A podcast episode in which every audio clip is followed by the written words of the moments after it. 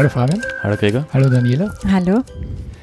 Ihr hört schon, wir haben heute wieder eine Gästin dabei und zwar Daniela Unterholzner. Wir werden sie gleich noch kennenlernen. Sie ist Geschäftsführerin vom Neuner Haus in Wien. Und insofern würde ich, damit wir uns ein bisschen ein Bild machen können, was das genau ist und wer du bist, äh, dich bitten, dich ganz kurz mal vorzustellen. Danke für die Einladung. Erstmals ähm, zum Geplauder gemeinsamen. Genau, Daniela Unterholz ist mein Name. Ich bin Geschäftsführerin von Neuner Haus und von Neuner Immo. Das ist eine gemeinnützige Immobilien GmbH, eine 100% Tochter von Neuner Haus. Ich komme ursprünglich ähm, aus dem Kulturbereich, Kreativwirtschaftsbereich und habe seit 2017 gemeinsam mit Elisabeth Hammer die Geschäftsführung von Neuner Haus inne. Es soll halt ein bisschen nämlich um das gehen, was du gesagt hast, um diesen Wechsel in den Bereichen innerhalb des Non-Profits-Bereich, bei dir eben konkret von der Kultur zur, wie würdest du es bezeichnen, so Sozialbereich oder? Genau. Okay. Wohnungslosenhilfe. Ähm, ist es ein eigener Bereich eurer Definition nach oder kann man das irgendwie? Ein Teil erklären? der Sozial, ähm, eine, eine Sozialorganisation mhm. innerhalb der Wohnungslosenhilfe, also Teil des Sozialbereiches, ja.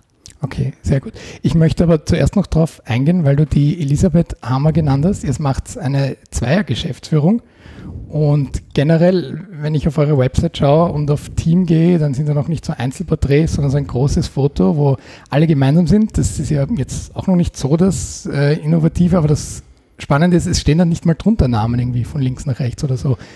Was sagt das über euch aus? Welchen Wert hat bei euch Team und Teamwork? Der Claim von Neunerhaus ist, du bist wichtig. Und ich glaube, das zieht sich durch nach innen wie nach außen. Das heißt, ähm, ob wir jetzt mit unseren Spenderinnen kommunizieren, ob wir für die, mit den Menschen reden, für die wir da sind, oder ob wir nach innen sprechen, ist diese Haltung, ähm, dass jeder gleich viel wert ist und wir jeden auf Augenhöhe ähm, begegnen und auch jeden ernst nehmen, indem wir gerade da ist. Und das kann jemand sein, der gerade von der Straße kommt. Das kann aber auch jemand sein, der ein Mitarbeiter oder eine Mitarbeiterin, ähm, wo es gerade ähm, familiär vielleicht schwierig ist oder der gerade total gut aufgelegt ist. Das heißt, es kommen immer viele unterschiedliche Menschen zusammen und da jeden ähm, auch wertzuschätzen und, und zu schauen, was man gerade, welche Schritte man gemeinsam gehen kann, das ist, glaube ich, zentral bei Neunerhaus das ist ja echt äh, interessant für mich jetzt gerade, wie, wie ähm, spürbar das ist, weil wir sitzen gerade gar nicht zu dritt in dem Raum, sondern sind auch jetzt zwei von deinen Teammitgliedern dabei. Was war die Entscheidung? Warum sagst du, ähm, ich mache keinen Termin alleine? Was, was ist da der Hintergrund? Also Einerseits unterstützen wir uns gegenseitig und ob ich jetzt eine Geschäftsführerin bin oder ob ich eine Mitarbeiterin bin, brauche ich Unterstützung. Das heißt, die ähm, Christina Bell ist heute da auch als Teil der Kommunikationsarbeit und, und, und wir ähm, machen viel im Sparring gemeinsam und bereiten uns auch auf Termine gemeinsam vor oder ähm, und dementsprechend ist es wichtig. Und ich hole mir auch Feedback ein. Also Feedback ist ganz, ganz zentral in, jedem, in, in unserer Arbeit. Wir brauchen konstruktives Feedback, dass wir uns weiterentwickeln können und das hole ich mir natürlich auch gerne ein. Und das andere ist Julia Webinger, die neu bei Neunerhaus hier ist, ähm, als Referentin Projektmanagement, ähm, die bei mir angesiedelt ist und ganz wichtig, damit jemand gut ankommen kann, ist, glaube ich, dass einerseits man viel lernt und man viel dann weiß über die Organisation, andererseits kulturell viel mitkriegt und schaut, wo, wo, was ist da gerade spannend, ähm, ähm, was kenne ich schon, was ist vielleicht anders wie in Organisationen, wo ich davor war, auf was kann ich mich einstellen und genau dementsprechend ähm, nehme ich sie gerade bei all meinen Terminen, wo irgend möglich ist, ähm, mit, weil als Referentin direkt der Geschäftsführung angesiedelt ist es natürlich total wichtig, auch zu wissen, wie ich dicke. Feedback-Kultur, das ist ja was ganz Schwieriges zu implementieren. Was macht ihr da für aktive Schritte, dass das wirklich funktioniert? Weil einerseits, ich höre schon, du gehst mit gutem Beispiel voran und du als Geschäftsführerin holst dir aktiv Feedback ein. Aber wie, wie geht ihr damit um mit Feedback? Darf man das auch einfordern? Habt ihr da irgendwelche Prozesse, nenne ich sie jetzt mal, oder Ideen, so wenn wir in einem Projektteam sind, soll das und das passieren? Also ich glaube, ähm, einerseits gibt es Feedback-Regeln, die, die, die man kennen sollte und die man beherrschen sollte. Ich finde, da ähm, gibt es im Sozialbereich auch sehr viele sehr gut geschulte Menschen, die auch ähm, Gesprächsführung kennen, die auch einen wertschätzenden Umgang kennen ähm, und, und, und die das dann auch professionell anwenden können. Das andere ist, dass ich glaube, es bei Feedback auch viel darum geht, ähm, um Angst. Dass ich vielleicht nicht Feedback gebe, wenn ich es ähm, mit Kritik verwechsle. Oder dass ich ähm, mich nicht traue, auch Feedback einzuholen, weil ähm, ich Angst habe, vielleicht ähm, mich dadurch auch zu öffnen. Also es ist ja ein Öffnen von beiden Seiten. Und eine offene Kultur zu leben, in dem zu wissen, ähm, dass jeder Mensch auch Fehler machen kann, unter Anführungszeichen, dass jeder Mensch mit etwas kommt, mit einem gewissen Wissen kommt er zu Neunerhaus, der kommt, die Person kommt mit gewissen Kompetenzen zu Neunerhaus und, ähm, und da dann gemeinsam Schritte weiterzugehen, dafür braucht es Feedback. Wir müssen, wir müssen uns gemeinsam aneinander abarbeiten und miteinander weiterarbeiten, damit wir das erreichen können, was wir erreichen wollen. Mhm. Hast es jetzt schon kurz angesprochen. Welche Bedeutung spielt bei euch externe Beratung, Supervision oder sowas, um auf sowas sich vorzubereiten oder überhaupt mit der schwierigen Arbeit, wir kommen dann später noch darauf zu, umgehen zu können? Alle Mitarbeiterinnen von Neunerhaus, die Klientinnenkontakt haben, haben Supervision, Einzel- wie auch Teamsupervision. Das ist uns unglaublich wichtig. Wir haben auch ein Qualitätsmanagement. Es geht um Qualitätssicherung, es geht um Austauschforen, aber wir holen uns auch gezielt ähm, Beratungen rein, ähm, wenn, wenn wir merken, dass wir entweder an, in, in Prozessen gerade irgendwo anstehen, in Organisationsentwicklungsprozessen, aber zum Beispiel auch in Projekt, ähm, Projektprozessen. So, gleich kommst du dran, Fabian, aber die Frage, die ich vor fünf Minuten gestellt habe, wir sind jetzt abgeschwiffen zum Thema Feedback, was ich ja total spannend finde. Aber wie genau funktioniert jetzt die Zusammenarbeit in einer Zweiergeschäftsführung? Wie teilt ihr euch da auf ein? Also es gibt einerseits eine große Klarheit in den, in, in, in den Zuteilungen, in den fachlichen Zuteilungen. Das heißt, wir haben verschiedene Geschäftsbereiche, ähm, wo die Elisabeth für den Bereich Gesundheit und Beratung, Betreuung zuständig ist. Ich bin zuständig für den Bereich Wohnen und für den Geschäftsbereich Gesellschaft sind wir gemeinsam zuständig in den, es gibt dann Sekundärprozesse, also Abteilungen, wo die Elisabeth für ähm, Personal zuständig ist. Ich bin für Finanzen, Kommunikation, ähm, Fundraising, IT und Infrastruktur da und die Stabstellen haben wir uns auch aufgeteilt. Das heißt, einerseits gibt es eine Klarheit. Ähm, ich und Elisabeth ähm, haben sehr unterschiedliche Profile und ich glaube, das ist genau das, von dem wir auch zehren, dass wir sehr unterschiedlich sind in unseren Kompetenzen, aber es geht darum, ob wir wir haben eine sehr starke gemeinsame Wertehaltung und eine gemeinsame Vision. Und das, ähm, da, da, da, da ist plötzlich Unterschiedlichkeit eine große Ressource und nicht etwas, was im Wege steht, sondern wir, wir lieben Heterogenität und ich glaube, dass Innovation nur entstehen kann, wenn wir in heterogenen Teams zusammenarbeiten und unterschiedliche Kompetenzen zusammenbringen. Und ich glaube, das ist immer ein sehr gutes Duo und Beispiel, wie es funktionieren kann. Aber es braucht die gemeinsame Basis und es braucht die gemeinsamen Werte und die gemeinsame Vision, die von beiden gleich, gleicher, in gleichem Maßen getragen wird. Mhm. Jetzt versuche ich da die Brücke zu schlagen zum, zum ursprünglichen Thema. Du hast ein paar Mal Innovation angesprochen jetzt.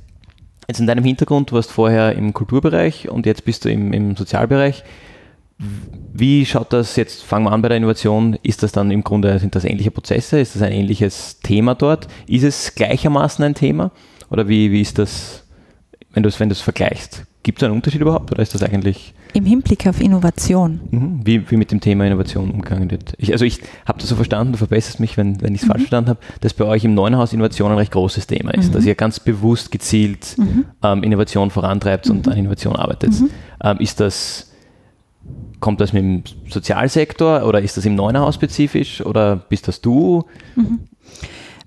Ich, ich finde es eine unglaublich schwierige Frage, weil ähm, sei es der Kulturbereich wie auch der Sozialbereich in sich ja ganz diverse Bereiche sind. Das heißt, ähm, wenn ich an den Kulturbereich denke, dann habe ich große Kulturorganisationen, ähm, die ähm, mit unterschiedlichen Foki arbeiten.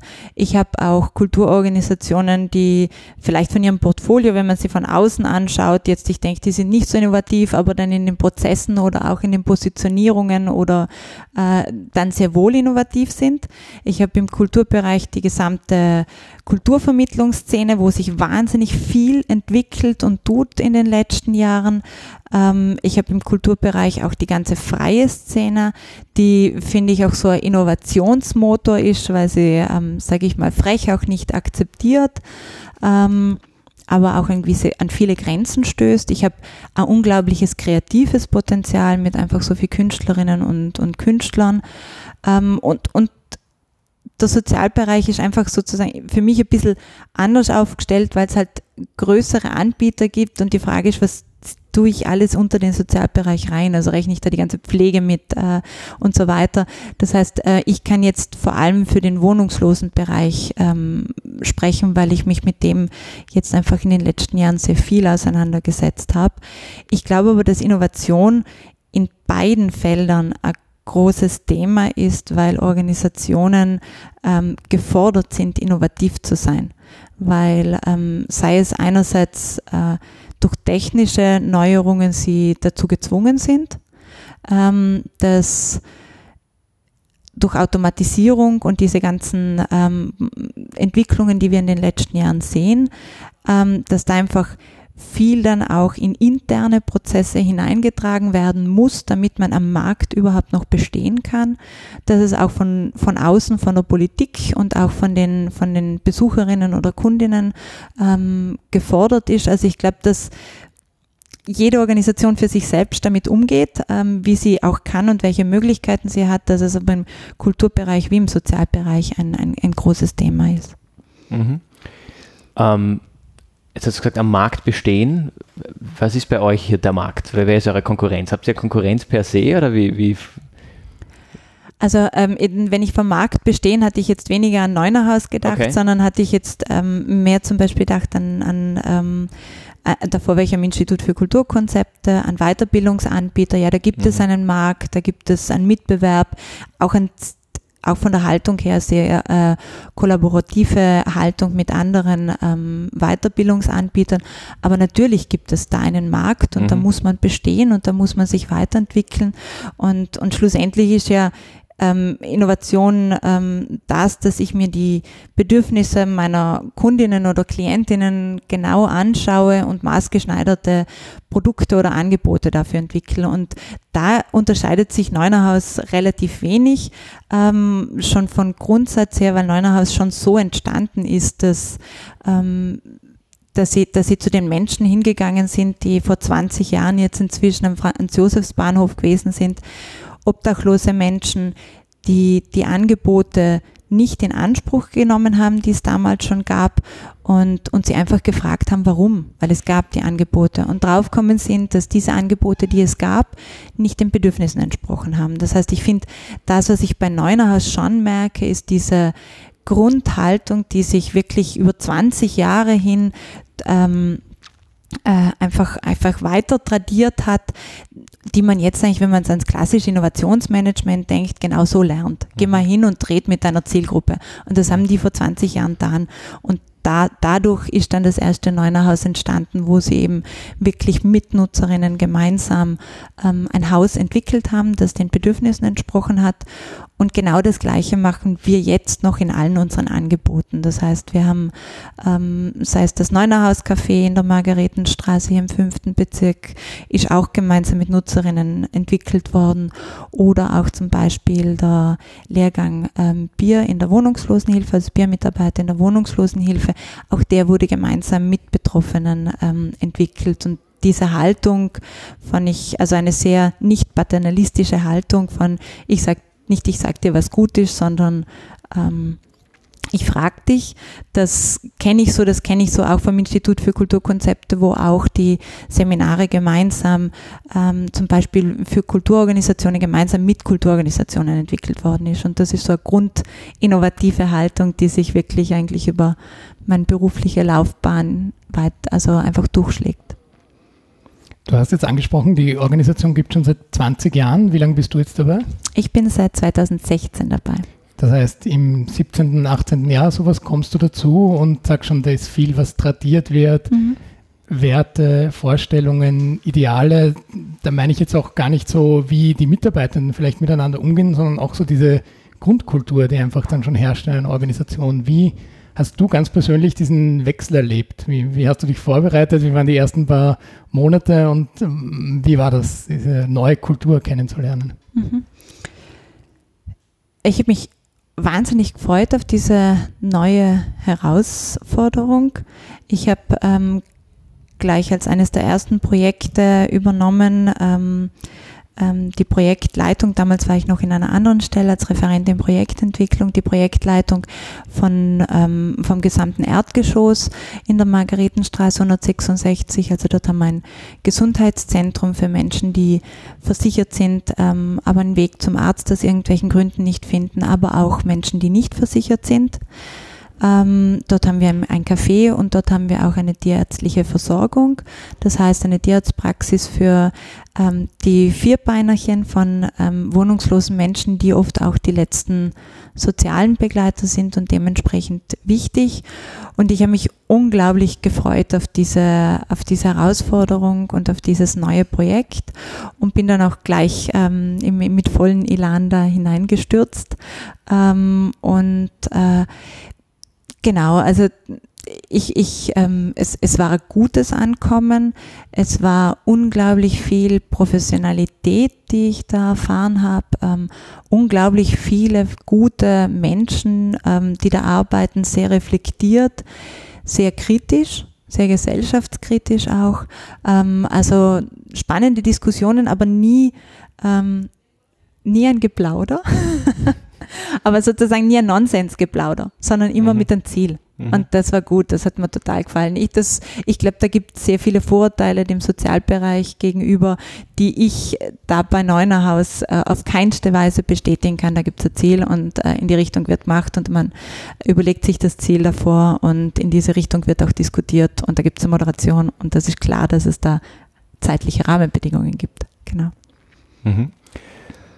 Ähm, gesellschaftskritisch Stichwort, da würde mich ein, ein Punkt interessieren, Wien als lebenswerteste Stadt der Welt. Wie, welchen Standpunkt hat man da dazu, wenn man mit Wohnungslosen arbeitet?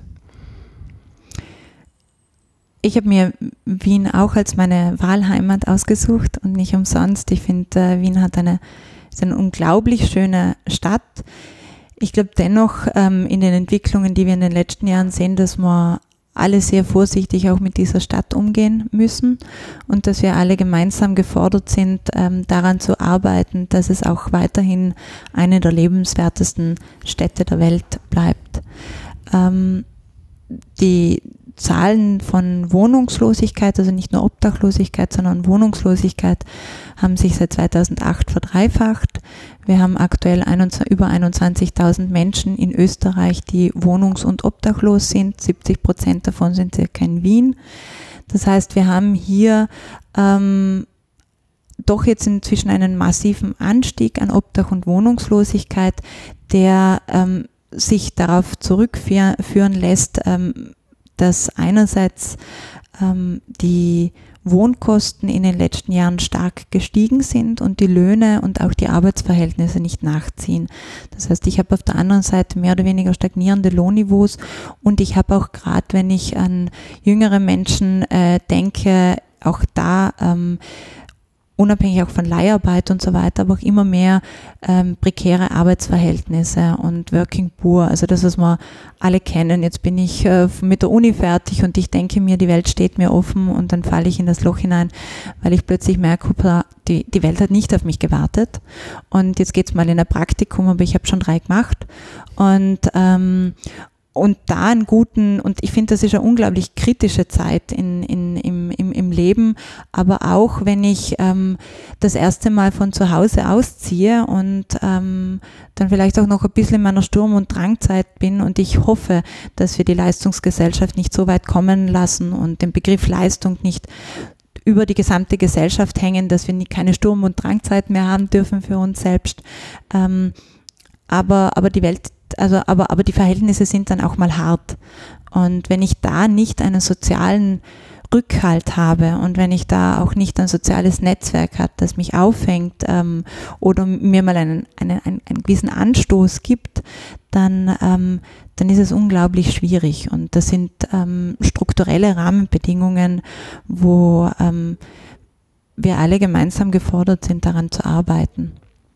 Und auch die Politik gefordert ist, da Rahmenbedingungen zu schaffen, die ähm, die, die, die weiterhin ein gutes gemeinsames Zusammenleben ermöglichen. Ja, das eine ist das Inhaltliche, was die Politik äh, gestaltet. Das andere ist ja auch immer der finanzielle Rahmen. Wir hatten 2018 in Österreich eine Bundesregierung, die gerade in dem Bereich sehr viel an Förderungen gekürzt hat. Inwieweit war das für euch spürbar und generell, wie, wie finanziert ihr eure Arbeit im Neunerhaus? Wie, wie setzt sich das zusammen? Ähm, Neunerhaus ist eine Sozialorganisation, die den Fokus auf Wien hat. Das heißt, wir sind ausschließlich in Wien tätig, damit auch ähm, von der Stadt Wien, also den FSW, finanziert als eine Säule der Finanzierung. Wir sind auf private Spenden angewiesen, sei es von Einzelpersonen, ähm, sei es Großspender, sei es Unternehmenskooperationen. Ähm, das ist so die zweite große Säule, ohne, ohne die es auch nicht gehen würde. Ähm, alle Menschen, die in unseren Häusern wohnen, zahlen Nutzungsentgelte. Das ist die dritte Säule der Finanzierung. Das wissen, das, das wissen oft viele nicht, dass auch alle Menschen Miete zahlen. Ähm, wir haben im Gesundheitsbereich alle, die versichert sind, die können wir über die Wiener Gebietskrankenkasse abrechnen. Das Ziel von Gesundheitszentrum ist, alle, die versichert sind, auch wieder in den Regelbetrieb zu begleiten, aber Oft geht es aus einer Akutsituation heraus nicht und ähm, dann werden sie mal akut behandelt und, und dann wieder in den Regelbetrieb zum Arzt um die Ecke begleitet. Ähm, genau, das sind die großen ähm, Finanzierungssäulen. Das heißt, wir haben hier in Wien ähm, bisher noch eine rot-grüne Stadtregierung, ähm, die das Soziale hoch hält und auch für eine, glaube ich, solidarische ähm, Gemeinschaft steht und für Menschenrechte steht. Genau, und ich hoffe, dass wir ähm, diese Grundwerte nicht auf dem Weg verlieren. Das heißt, wenn ich dich jetzt richtig verstehe, ihr seid finanziell äh, von Bundesförderungen nicht abhängig. Korrekt. Bezieht sie auch gar nicht oder nur zu einem geringen Teil? Nein. Gar nicht. Wir sind Wien. Wir sind Wien. Das heißt, das andere, was ich aus deinen Worten raushöre, das ist aber trotzdem sehr stark positioniert, inhaltlich. Wie, wie geschieht das dann, wenn dann irgendwas veröffentlicht wird von äh, Pressemitteilung, Bundesregierung kürzt da und das? Ähm, positioniert ihr euch dann inhaltlich, auch wenn ihr gar nicht selbst betroffen seid? Oder sagt ihr, wir halten uns da besser raus?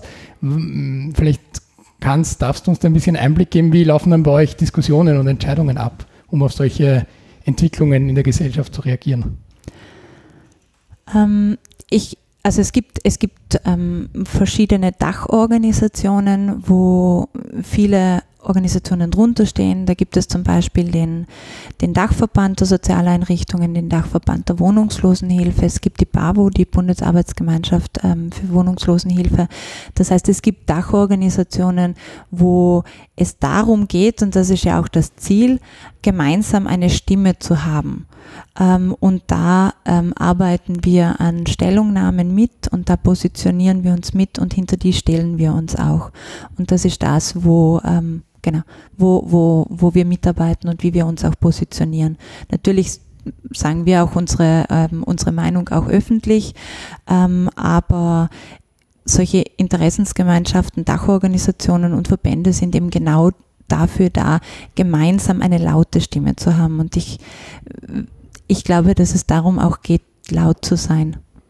Hm, Stichwort laut sein, da ist ja der Kulturbereich eigentlich sehr bekannt dafür, dass er sich dann sehr laut und sehr stark ähm, gesellschaftspolitisch oft äußert. Wie, wie hast du da den Wechsel erlebt? Muss man, muss man sich da manchmal eher zurücknehmen, wenn man da im Sozialbereich ist? Oder Ganz im Gegenteil, wenn man da eher die, die Fakten auf seiner Hand hat und nicht so sehr die, sag mal, die Gefühle, Emotionen, die da im Kulturbereich oft bei, bei, Themen sind, wo man auf den ersten Blick sich denkt, wie weit hat das jetzt noch mit dem Kulturbereich überhaupt zu tun? Wie hast du da die, den Wechsel erlebt? Ich, ich muss bei der Frage nochmal nachfragen. Also ja. an welche Beispiele denkst du dabei? Also, weil ich es jetzt nur so eine ganz eins zu eins nachvollziehen naja, kann. Naja, der, der Kulturbereich ist ja immer sehr laut, wenn es generell um gesellschaftspolitische Fragen geht, um sich zu äußern. Gibt es Unterschriftenaktionen. Wir schreiben da jetzt ähm, es gibt natürlich die, die Artists for Futures, wenn wir jetzt an die ähm, Klimabewegung denken. Es gibt aber genauso, wenn wir ans Jahr 2015 denken, große Fluchtbewegung, wo auch ähm, der Kulturbereich, viele Organisationen sich hingestellt haben, ähm, wo, wo das vielleicht nicht ganz so, so nahe liegt, wo sie sagen, sie, sie mischen sich vielleicht in Themen ein, die sie gar nicht so ähm, betreffen auf den ersten Blick, wenn man so drüber nachdenkt. Ähm, das ist mein, mein Gefühl, ja, mhm. wo ich selbst, der auch im Kulturbereich tätig bin und oft so ähm, E-Mails bekomme, so wollt ihr euch dieser Petition oder dieser Unterschrift oder diesem Statement anschließen und ich dann oft überlegen muss, inwieweit hat das jetzt überhaupt noch irgendwas damit zu tun, was, was, was heißt das jetzt, wenn unsere Organisation dafür steht oder nicht drunter steht, ähm, weil es gar nicht so klar ist. Ja? da geht es jetzt nicht um prekäre Anstellungsverhältnisse oder ähm, ähm, Gendergerechtheit im Kulturbereich oder sowas, sondern wirklich etwas, was weiter weg ist. Ist mein Gefühl, aber vielleicht auch ganz interessant, wenn du sagst, dir ist das gar nicht so aufgefallen. Wie, davor schon, wie ich davor schon gesagt habe, ich glaube, der Kulturbereich ist sehr divers, auch der Kunst- und Kulturbereich. Ähm, für mich, mich persönlich hat Kunst und Kultur immer dann besonders fasziniert, wenn sie gesellschaftskritisch war. Mhm. Das heißt, das waren die Kunst- und Kulturprojekte, wo ich echt gemerkt habe, okay, da bin ich jetzt Feuer und Flamme. Ähm, wenn ich, ich sehe Kunst und Kultur auch als eine Form des Ausdrucks und eine Form der Sprache und ähm, gleich wie wenn ich spreche, mich über Ästhetik ähm, diskutieren kann, kann ich es auf eine andere Art und Weise auch durch Kunst, mhm. gleich wie ich aber auch über Fluchtbewegung oder Rassismus oder eben ähm, Diskriminierung äh, sprechen kann, kann ich es auch durch Kunst. Und die Frage ist für mich, wo, ähm, es, es ist für mich das große Thema der Zugänge. Also wo haben welche Menschen Zugänge? Und, und ähm, da finde ich, hat Kunst und Kultur Möglichkeiten, Zugänge zu schaffen, die wir über die Sprache vielleicht, über, über unsere Sprache, ich spreche jetzt von Deutsch, wie wir jetzt darüber sprechen, ähm, oder dann auch eine andere ähm, Sprache, aber Sprache an sich gar nicht mal schaffen, weil jeder Mensch anders ähm, funktioniert in seiner Wahrnehmung und jemand kann vielleicht in Musik viel mehr Zugang finden wie in einer Podiumsdiskussion und ja. für jemand anderen ist das nichts, aber dann ist es die Podiumsdiskussion und jemand anderer steht vor einem Bild ähm, oder vor einer Fotografie und und es löst etwas aus und und ähm, und das war das, wo wo ich gemerkt habe, mir mich zieht es immer dahin, wenn Kunst und Kultur gesellschaftskritisch war, aber welche Organisation dann ähm, wo unterschreibt, ist dann eine Positionierungsentscheidung äh, ähm, der einzelnen Organisation. Und auf der anderen Seite kann ich es ja als Mensch und als Bürger und auch als Mensch mit Rechte ja auch nochmal überlegen, wo stelle ich mich persönlich dahinter als Person. Hm. Mhm, das, ich, ähm, ich, wenn ich jetzt dazu höre, ähm, ich mache mal ein Statement, du sagst mir dann, ob du das, ob du mhm. das, äh, wie du dazu stehst. Ich habe gehört, ähm, gesellschaftskritische Kunst und Kultur hat dir besonders gut gefallen. Hier ist man eher gesellschaftskritisch unterwegs. Ähm, jetzt interpretiere ich hier mal rein. Hier ist ja die Hauptaufgabe eigentlich primär nicht gesellschaftskritisch sein, sondern was zu bewirken, mit wohnungslosen Menschen zu arbeiten, denen zu helfen, da was zu verändern oder das voranzubringen. Kann man jetzt sagen, dass das dadurch, dass es zwar das Gesellschaftskritische auch abdeckt, aber auch was bewirkt, dass das vielleicht einerseits vielleicht erfüllender ist, aber andererseits auch irgendwie mehr bewegt, als in, wenn man im Kunst- und Kulturbereich nur gesellschaftskritisch unterwegs ist, sage ich jetzt mal so ganz provokant. Grundsätzlich hat Neunerhaus äh, die Vision, mitzuwirken, Wohnungslosigkeit zu beenden. Und, und, und wir sind der Auffassung, Wien hat alles, um Wohnungslosigkeit beenden zu können. Und, und wenn es jemand schafft, dann Wien sozusagen. Ähm, Finnland macht es vor. Finnland hat Wohnungs-, also auf jeden Fall Straßenobdachlosigkeit so gut wie beendet. Und, und, und äh, die Zahlen der Wohnungslosigkeit sind, mass also sind massiv im Sinken als einziges europäisches Land. Ähm, dementsprechend hat sich Neunacher sehr wohl zum Ziel gesetzt, da in Wien auch ähm, zentral mitzuwirken, Wohnungslosigkeit zu beenden. Und da brauchst Gesundheit, da brauchst Wohnen, da brauchst Betreuung dafür. Ähm, und es braucht Zugänge. Ähm, und, äh,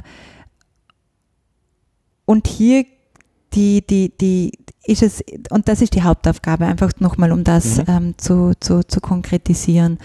Ähm, ich glaube, dass es dass jeder Mensch in der Gesellschaft unterschiedliche Rollen hat und Kompetenzen hat und für jemand ist gerade und, und das Leben unterschiedliche Pakete für einen bereithält. Und, und, und für mich ist jetzt gerade ist hier der Platz, wo ich das bewegen kann, was und, und das einbringen kann, wo ich glaube, dass es für die Gesellschaft auch gut eingebracht ist. Ähm, ich glaube aber, dass es äh, Kulturschaffende gibt, die ähm, in der Kultur total viel auch einbringen können ähm, und, und, und bewegen können. Ähm, und und da eben Wirkung entfalten. Also wenn ich jetzt, ich habe selbst in der, in der Kulturvermittlung gearbeitet und ähm, wenn ich mein das zehnte Mal die Führung gemacht habe, habe ich mir gedacht, boah, macht es jetzt wirklich noch Sinn, dass ich wieder diese Führung mache? Und dann kam aber eine Gruppe und ähm, die hatten da drei Aha-Effekte und die sind mit neuem Wissen rausgegangen und die sind inspirierter rausgegangen und, und die hatten einen schönen Tag und sind vielleicht gestresster kommen, aber hatten sich dann etwas gegönnt und können dann an ihrem Tag auch wieder ähm, gut weiterarbeiten unter der Woche. Und ich glaube, es gibt viele Rollen, die wir in der Gesellschaft für uns entdecken können. Und die Frage ist halt, welche ist halt für mich jetzt gerade die passende und und ich plädiere schon dafür, dass man sich auch überlegt, was möchte ich in der Gesellschaft bewirken und wo könnte da mein Platz sein. Mhm. Ähm, das würde ich gerne auch ein bisschen weiter treiben. Äh, wie viele Leute sind beschäftigt bei euch? Wir haben 130 Fixangestellte und dann die 80 Ehrenamtliche, die aber großteils in ihrer Profession arbeiten. Das heißt, unsere Zahnarztpraxis wird ähm, ausschließlich von ehrenamtlichen Zahnärzten ähm, ähm, betreut, mit einer Ausnahme einer Leitung und Assistentinnen. Und auch die tierärztliche Versorgung haben wir nur ehrenamtliche Tierärztinnen und ehrenamtliche tierärztliche Assistentinnen. Das heißt, diese zwei großen Projekte werden nie ohne Menschen, die regelmäßig ähm, ihre freien Tage und ihren Urlaub hernehmen, um bei uns hier zu arbeiten, möglich durchzuführen. Mhm. Das heißt, ihr seid eigentlich von der Größe her ein KMU, kann man mit, mit circa, über 200 ja. Leuten. Wie funktioniert, weil jetzt vielleicht ein Vergleich ein bisschen zur, zur Profit-Welt, wo eigentlich das Ziel dann nur der, der Profit ist. Und da stelle ich da jetzt einfach mal, ähm, wie ist bei euch, wie funktioniert zum Beispiel die Incentivierung? Wie ähm, ist es einfacher, dass bei euch die Leute, die mitwirken, und ich impliziere das jetzt vielleicht so ein bisschen, nachdem ihr auch, auch äh, Freiwillige habt, liegt das für mich irgendwo auf der Hand, dass die, die wohl nicht fürs Geld herkommen, sondern, sondern weil, weil ihnen was an der Sache liegt. Ähm, Gleichzeitig gibt es natürlich auch mit der, mit der Freiwilligkeit, dann ähm, haben wir auch schon mal länger darüber geplaudert, gewisse Schwierigkeiten, ähm, weil inwiefern passt jetzt jemand oder muss sich jemand an gewisse Strukturen anpassen, wenn diese Person dafür eigentlich nicht bezahlt wird und das aus, aus Eigenantrieb macht. Ähm, wie erlebst du dann die, oder wie, wie, wie macht ihr hier die Incentivierung, dass wirklich quasi bis zum, zum Einzelnen, der Hausnummer zweimal die Woche als, als Tierarzt kommt, ähm, mit der Tätigkeit wirklich in die Gesamtvision immer einzahlt, sage ich jetzt mal. Wir haben, also wir sind keine Organisation, die ein riesengroßes Ehrenamtsnetzwerk hat, sondern wie eben schon gesagt, wir haben uns da ähm, wir haben uns entschlossen, Menschen anzusprechen in ihrer Profession, eben ähm, vor allem Tierärztinnen, vor allem Zahnärztinnen. Wir haben auch im Neunerhaus-Café damals geöffnet, also da kann man auch äh, ehrenamtlich mitkochen, aber dann muss man sich auch verpflichten, regelmäßig zu kommen. Das heißt, wir haben nicht die Ressourcen, auch für uns intern, weil das ist eine Ressourcengeschichte, Menschen einmal, dass jemand einmal ehrenamtlich arbeitet und dann nicht mehr, sondern bei uns geht es darum, mit viel effizient diesen ähm, Betrieb professionell ähm, zu gestalten und, und, und daher auch ähm, Menschen anzusprechen, die wiederkehrend ähm, kommen möchten. Und da haben wir, muss ich sagen, wirklich viele Menschen, die hinter der Idee von Neunerhaus stehen, also die auch hinter, ähm, sage ich auch, eine gewisse Haltung stehen, eben genau hinzuschauen, ähm, maßgeschneiderte Angebote zu entwickeln, diese zu adaptieren, ähm, da zu hinterfragen, was brauchst da noch genau, ähm, sehr nachhaltig, glaube also finde ich, arbeitet Neunerhaus. Das heißt, wir ähm, machen wirklich sehr maßgeschneiderte Angebote und die werden dann wirklich inkrementell auch immer wieder verbessert und nachgeschärft. Und, und ich glaube, dass das die Menschen, die wir da ansprechen, ähm, dass dieses Mitwirken und dieses Mitentwickeln dann auch ähm, wichtig ist für sie und, und die sind dann richtig für uns. Und dann gibt es viele andere Möglichkeiten, auch in Sozialorganisationen gut mitzuwirken, ähm, die auch ein breiteres Ehrenamtsmanagement haben, die da aber auch andere, alle andere Angebote haben wie wir und mhm. in anderen Bereichen Angebot, also äh, einen Mehrwert liefern. Also ich möchte das nicht abtun, ich sage nur, wir haben für uns diese Entscheidung getroffen, ähm, aber es Ehrenamts, also freiwillige Mitarbeit, Ehrenamtsmanagement ist unglaublich wichtig für den Sozialbereich und da wird viel dadurch erreicht. Und jetzt im Vergleich zu einem For-Profit-Unternehmen, würdest du sagen, ist es ähm, einfacher, dass alle Leute wirklich in die gleiche Richtung ziehen, weil ja der soziale Fokus irgendwie da ist? Oder ist das dann gerade bei den Hauptamtlichen ähm, halt ein Job? Also ich muss selbst sagen, ich war noch nie im For-Profit-Bereich. genau, aber ähm, wir, also aber ich, ich, ich kenne den natürlich und ich glaube ja, definitiv. Also ja, definitiv, weil ähm, also ich kann es auf jeden Fall von Neunerhaus sagen, dass ähm, hier die Vision so stark ist und dass man eben auch unmittelbar sieht, was wir erreichen. Also ähm, gerade die, ich, ich, wir hatten vor kurzem ähm, das, das Fest anlässlich von zehn Jahre Neunerhaus Zahnarztpraxis und ich habe da mit Zahnärzten gesprochen und habe ihm gefragt, so, was waren denn Momente, die Ihnen in diesen zehn Jahren oder wie lange Sie dann halt da sind, in Erinnerung geblieben sind? Und da geht es halt wirklich darum, dass ähm, sie dann halt sagen, ja, ähm, wir machen eben auch Prothetik. Das heißt, wenn die Menschen dann die neuen Zähne gekriegt haben und ähm, sich das erste Mal wieder anlächeln zu können im Spiegel, das erste Mal wieder sich schön fühlen, fühlen zu können, das erste Mal wieder mit einem gewissen Selbstbewusstsein und Zukunftsperspektive und Mut hinausgehen zu können zum nächsten AMS-Termin, ähm, zunächst mal zu einer Wohnungsbesichtigung, ähm, zu einem Jobinterview. Ich meine, wir müssen uns nur selbst in Erinnerung rufen, was mit uns passiert, ähm, wenn uns jemand anlächelt und der hat alles kaputte Zähne.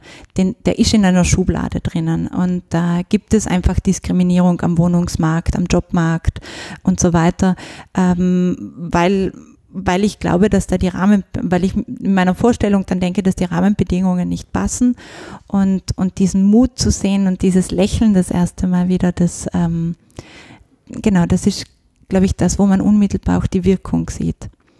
Und wir hatten es vor kurzem erst, dass einer, ich erzähle so gern, weil ich es so schön finde, der hat dann die neuen Zähne gekriegt und der hat zusammengespart gehabt, dann ist er zum Friseur gegangen und danach ist er im Neunerhauscafé vorbeigekommen, um sich anschauen zu lassen, wie schön er jetzt ist. Und, ähm, und hat einfach Mut gefasst, dass er dann die nächsten Schritte gehen kann. Und, und das kriegt man eben zurück.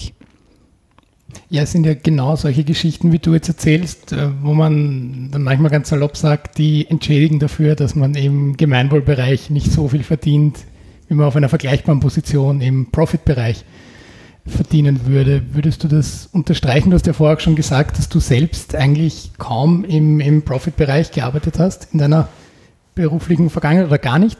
Ähm, was, was treibt dich an und was gibt dir jeden Tag das Gefühl zu sagen, ich, ich bin da richtig, auch wenn ich kurz über den Tellerrand schauen würde und vielleicht wesentlich mehr verdienen könnte ähm, mit meinen Qualifikationen woanders?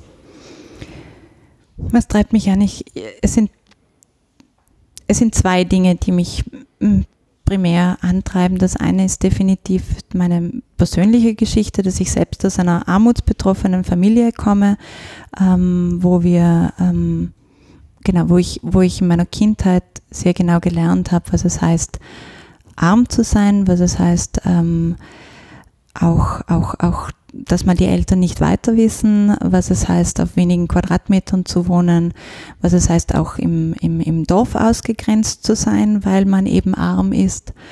Und, und, und aber in meinem Leben immer Menschen hatte, die ähm, an mich geglaubt haben, allen voran meine Mutter und die mir mit mir jeden Schritt gegangen sind und mir gesagt haben, dass ähm, wenn ich es will, alles schaffen kann. Und dieses Selbstbewusstsein, ähm, auch dass wenn ich etwas noch nicht kann, dann werde ich es lernen, wenn ich mich reintigere. Ähm, und da auch dann aber Menschen um mich zu wissen und, und an meiner Seite zu wissen, die mich dann, mir dann auch helfen und das können Gespräche sein, das kann mal das richtige Buch sein zur richtigen Stelle, das äh, kann viel sein.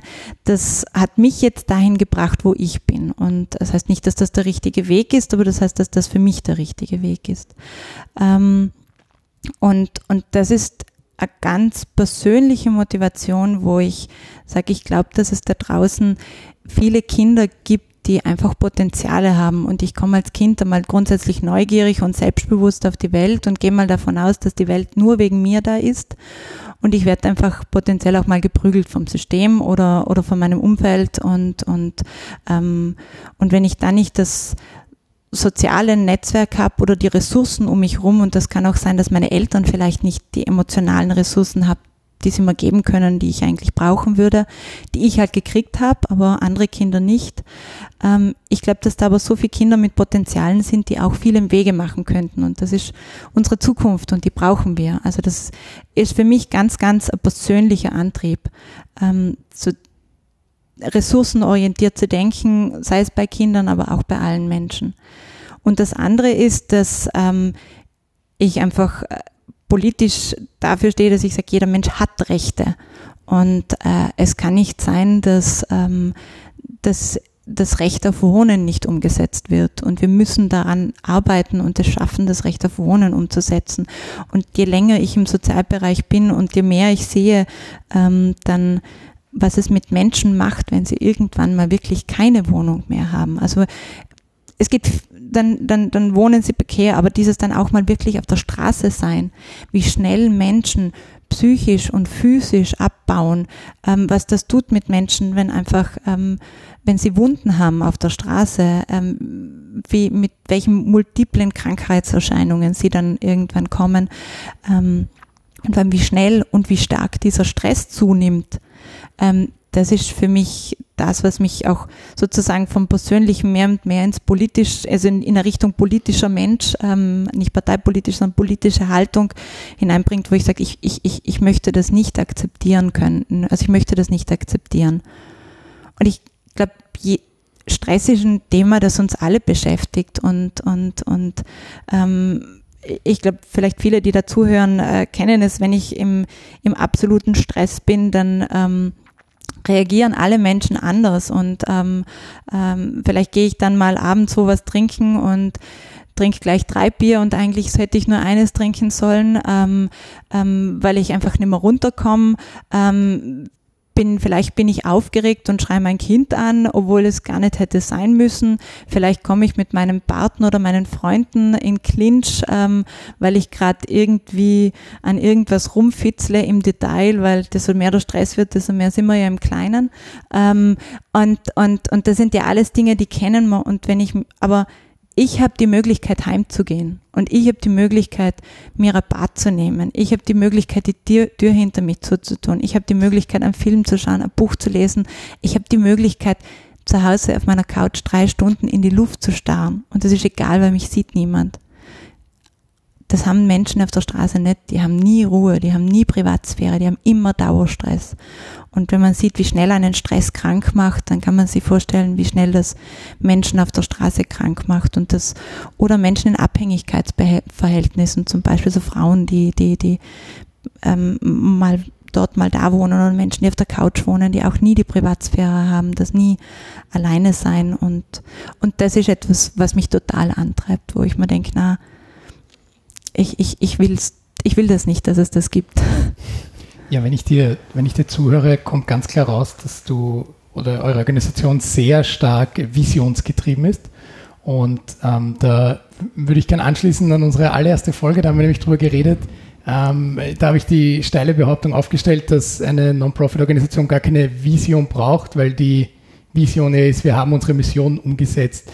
Ähm, wenn ich dir so zuhöre, ist das bei euch vielleicht stellenweise ein bisschen umgekehrt, weil ihr habt es ganz klar vor euch, ihr wollt die Wohnungslosigkeit in Wien beseitigen. Wir würden uns gerne abschaffen, ja. Mhm. Okay, also das, das ist bei euch auch allen bewusst. Wenn, also also ich, ich entlasse nicht gerne Menschen, aber wenn ähm, äh, wir Wohnungslosigkeit beendet hätten, bin ich mir sicher, dass diese wunderbaren 130 Mitarbeiter äh, andere Jobs finden würden, die, weil sie super qualifiziert sind und gute Leute. Ähm, ja, wenn wir das schaffen würden, würde ich mich freuen. Ja. Und was ist dann bei euch ein, ein, ein Change-Prozess oder Organisationsentwicklung, weil ja das Ziel ja immer gleich bleibt und sehr ähnlich oder eigentlich genau gleich, nämlich Wohnungslosigkeit komplett abzuschaffen. Wie, wie schaut das dann auch aus, wenn ihr euch strategische Ziele setzt? Sind das dann Teilziele oder wie kann man sich das vorstellen? Es braucht viel, um Wohnungslosigkeit abzuschaffen und es verändern sich Rahmenbedingungen, es verändern sich Bedürfnisse, es verändert sich die Zielgruppe. Also vor 20 Jahren, ähm, wenn man an Obdachlosigkeit gedacht hat, hat man vor allem den ähm, sage ich jetzt mal, alkoholisierten, bärtigen Mann auf der Parkbank oder unter der Brücke im Kopf. Ähm, und den, den gibt es auch noch immer, ja. Ähm, und äh, Gleich so ist er wichtig, aber das, ähm, die Zielgruppe der Wohnungslosen und Obdachlosen ist viel vielfältiger geworden. Wir haben europaweit macht inzwischen ein Drittel der wohnungslosen Menschen sind junge Erwachsene, das heißt Leute zwischen 18 und 28 Jahren. Ähm, wir haben, wir merken das in Wien auch. Das heißt, wir, die Menschen werden immer jünger. Wohnungslosigkeit wird immer weiblicher und Wohnungslosigkeit wird auch immer internationaler. Ähm, das heißt, die werden auch mobiler. Das heißt, es ändert sich die Zielgruppe, damit die Bedürfnisse, damit äh, und auch die Rahmenbedingungen. Es verändert sich politische Rhetorik, auf die wir, ähm, auf die wir, auf die wir reagieren müssen. Ähm, desto härter sie wird, desto mehr wird dann auch mal die Belastung des Einzelnen stärker, weil er, weil er noch mehr Ausgrenzung erfährt. Ähm, und, äh, und, und es braucht Zugänge. Und wenn Zugänge eingeschränkt werden, ähm, dann, dann müssen wir auch wieder anders darauf reagieren. Das heißt, wir schauen uns sehr genau die Bedürfnisse an, die Zielgruppe, wir schauen uns sehr genau die Rahmenbedingungen an, wir schauen uns sehr genau die Trends an, ähm, die Strategien auch von öffentlicher Seite. Genau, das ist so die, wie entwickeln wir uns strategisch. Und nach innen sind wir, also eben ist Neunerhaus auch ähm, gewachsen und auch da gibt es natürlich Organisationsentwicklungsprozesse, wo wir uns natürlich auch aufstellen müssen, ähm, äh, wie, wir, wie wir das auch gut und äh, schaffen, dass auch alle Mitarbeiter hier, die ähm, oft starken Belastungen auch ausgesetzt sind durch ihre tagtägliche Arbeit, auch gut und gesund arbeiten können. Und mit dem, dass wir einfach immer mehr machen könnten. Also ähm, klar, man, der Fokus, den brauchst mhm. Ja, dann hätte ich noch eine Frage, so ganz allgemein, weil wir sprechen immer in unseren Vorbereitungen auch von dieser Wiener Social Enterprise Bubble. Ähm, kannst du uns kurz beschreiben, wie, wie schaut das aus, wenn man in einer Führungsposition in einem Wiener Non-Profit-Unternehmen ist, weil gefühlt von außen gibt es extrem viel Austausch, Vernetzung und so weiter. Ist das von Ihnen auch so oder was, was sind so Veranstaltungen, wo du sagst, da treffe ich immer wieder die gleichen fünf Nasen? Ich ähm, bin natürlich auch im, im, im Sozialbereich unterwegs und äh, da gibt es äh, Tagungen, da gibt es äh, ähm, gewisse, gewisse Feste, wo man, wo man natürlich auch, ähm, äh, auch hingeht. Da gibt es Vernetzungstreffen. Ähm, ich bin viel im Immobilienbereich unterwegs, ähm, einfach durch meine zweite Position. Auch da ist die Szene groß und klein. Ähm, und auch da gibt es ähm, ähm, zwischen Sommerfeste, Tagungen, Symposien, also vieles. Und das, wo ähm, ich wirklich auch interessiert bin und auch ähm, immer wieder den Austausch pflege und vor allem eben auch die Elisabeth Hammer ist äh, auch über die BAVO ist die FEANZA, das ist die europäische Dachorganisation der Wohnungsloseneinrichtungen. Das heißt, ähm, wir schauen viel hin in Richtung europäische Ebene, weil Wohnungslosigkeit auch mobiler wird und weil wir einerseits den Ansatz haben, dass wir von anderen viel lernen können, auch wenn die Rahmenbedingungen oft unterschiedlich sind. Aber es lohnt sich immer über den Tellerrand zu schauen und äh, wir haben wir stehen in Europa teilweise vor den ähnlichen Herausforderungen und Fragestellungen und da ähm, müssen, muss es auch gemeinsame Lösungen geben, die jetzt, äh, wo ich jetzt als Geschäftsführung von einer Sozialorganisation nicht die bin, die da die Lösungen bringen kann, sondern da sind viele gefordert und da braucht es auch die politische Ebene, aber da kann man auch gemeinsam eine Stimme sein. Und die Frage ist jetzt, wer mache ich gerade was? Du hast jetzt den Sozialbereich äh, angesprochen. Gibt es auch höhere Ebenen, wo du sagst, da, da hilft es mir, dass ich vorher schon in, in Wien im Non-Profit-Bereich, wenn auch ganz woanders, nämlich im Kulturbereich tätig war, weil da hatte ich schon Kontakte oder ich, ich weiß schon, ähm, die Veranstaltung zahlt sich aus und die eher nicht so? Oder war das wirklich wie ein Neubeginn, als du hierher gekommen bist? Neubeginn, ja, definitiv. Also natürlich hat man sein Netzwerk vom Kulturbereich, aber ähm, der Kultur- und Sozialbereich ist schon noch teilweise sehr getrennt. Es gibt Sozial, es gibt Kulturorganisationen, die sehr wohl die, die Fühler in diese Richtung ähm, ausstrecken. Gerade das, das Wien-Museum zum Beispiel, das mit ähm, äh, das Rote Wien zum Beispiel auch in einem unserer Häuser in der Billrothstraße. Das wurde von einer der äh, ersten Architektinnen des Roten Wiens äh, gebaut, eben dann auch äh, Führungen machen während der Podiumsdiskussion. Das heißt, da arbeitet man zusammen. Oder ähm, zum Beispiel das Volkstheater, das Volksmargareten ist ja gleich neben Neunerhaus im, im fünften Bezirk. Mit denen haben wir ähm, viel ähm, viele Kooperationen in den letzten zwei Jahren gehabt und ähm, wir arbeiten auch, ähm, da, da bin ich gespannt, was rauskommt, aber wir arbeiten auch selbst an einem ähm, künstlerischen Projekt gemeinsam mit wohnungslosen Menschen, ähm, wo ich jetzt Kulturschaffende in eine Sozialorganisation reingeholt habe, weil ich es nämlich von der anderen Seite aufziehen wollte und wirklich mit den Menschen gemeinsam entwickeln. Also die, die Projekte, wo ich nicht dahinter stehe, ist, wenn irgendein Künstler sagt, ähm, das und das ist so zu tun und jetzt holen wir fünf Flüchtlinge her und dann dürfen sie das basteln ähm, und dann tun wir das alle ausstellen und denken, wir waren super sozial. Äh, das ist nicht die das ist nicht äh, die Zusammenarbeit, die ich mir auf Augenhöhe vorstelle zwischen dem Sozialbereich und dem Kulturbereich. Aber es gibt Sozialorganisationen, die da sehr offen sind in diese Richtung, die sich auch dafür interessieren, die sich auch fragen, was tun wir mit dieser Zielgruppe, die auch immer wieder immer größer wird. Ähm, ich meine, Thema Audience Development im, im Kulturbereich. Ich meine, die, den Theatern damit aber wird die Zielgruppe irgendwann wegsterben? Und das wissen sie. Und äh, die wird älter und älter, die, die, die, die klassischen Abonnenten, das heißt, die müssen sich weiterentwickeln, die müssen da weitere Schritte gehen. Ähm, und, und ich finde das total gut, wenn es für verschiedene Zielgruppen verschiedene Angebote gibt, aber da, da gibt es eine Zielgruppe, die, der Kulturbereich teilweise oder viele Kulturorganisationen noch nicht erreichen oder versuchen zu erreichen im Sinne von, ich mache jetzt einen offenen Workshop, bitte kommt. Aber da braucht es mehr. Also da muss ich mich mit, mit den Menschen wirklich auseinandersetzen. Da muss ich mich mit Sozialarbeit auseinandersetzen auch und was Sozialarbeit äh, leistet und was Zugänge heißt. Ja, ich genau. glaube, eine schönere Konklusion zum Thema der Folge könnte es gar nicht geben. Dann kommen wir zu den Empfehlungen. Fabian, was hast du denn mitgebracht, während ich jetzt hier in meinem Rucksack stöbere? Ich habe mitgebracht, passend zum Thema, ähm, die Shades Tours und Supertramps. Beides Organisationen, die ganz was Ähnliches machen eigentlich. Äh, und zwar mit wohnungslosen Menschen Führungen durch Wien ähm, wo es die Möglichkeit gibt, dadurch die Welt einer wohnungslosen Person und vor allem das Wien einer wohnungslosen Person aus anderen Augen kennenzulernen. Ich habe selber schon eins gemacht, ich finde es ich großartig. Genau.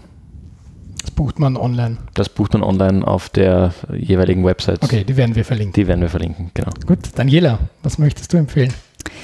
Ich möchte das Buch empfehlen, das ich ähm, vor zwei Tagen angefangen habe zu durchstöbern und zu lesen und sehr spannend finde. Das nennt sich Wien wächst, soziale Stadt zwischen Vielfalt und Ausgrenzung von Katharina Hammer. Und da sind viele sehr spannende ähm, Artikel äh, über eine soziale Stadt, über eine wachsende Stadt ähm, und die damit zusammenhängenden Herausforderungen drinnen. gut, dann bin ich heute im übergeordneten Thema. Vorher hast du schon Feedback-Kultur und so weiter und Themen aufarbeiten in Teams angesprochen. Dazu habe ich ein Buch, das heißt Organisationen in Bewegung bringen von Falco von Ammeln und Josef Kramer. Da geht es um handlungsorientierte Methoden, sprich äh, abseits vom, vom klassischen Supervisions-, äh, und Plakat malen, wie kann ich äh, durch andere Methoden ähm, herausfinden, ähm, wie wir unsere Themen behandeln. Und da geht es nicht nur um die klassischen Outdoor-Teambuildings, sondern eben auch um diverse theaterentlehnte Methoden. Deswegen für mich persönlich natürlich ganz spannend. Daniela, wir danken dir, dass wir hier sein durften, bei dir im Neunerhausbüro und würden dir gerne das letzte Wort überlassen. Ja, dann bedanke ich mich auch und ähm, möchte alle, die zuhören, einladen, ins, im Neunerhaus-Café mal vorbeizuschauen. Hat von Montag bis Freitag offen zwischen 10 und 15 Uhr. Es gibt einen sehr, sehr, sehr, sehr leckeren ähm, Mittagstisch, der auf freiwilliger Spendenbasis ist, eine konsumfreie Zone. Wir arbeiten, sind biozertifiziert, haben einen sehr guten Koch und ähm, es geht darum, miteinander zu leben, zu zeigen, dass sich an Plätzen viel ausgeht. Das heißt, da sind wohnungslose, obdachlose Menschen da, da sind viele Menschen aus den naheliegenden Büros da. Wir haben auch Studentengruppen da, die hier arbeiten, haben kostenloses WLAN. Also das heißt, bitte vorbeikommen und ähm, Zugehörigkeit leben. Und wir haben auch immer Sozialarbeit ähm, vor Ort. Das heißt, man kann sich auch kostenlos beraten lassen, ob jetzt für sich oder auch für Freunde, Verwandte, wenn man mal nicht mehr weiter weiß, dann gerne herkommen ins Neunerhaus Café, Margaretenstraße 166 im fünften Bezirk. Jetzt ist die Werbeeinschaltung zu Ende.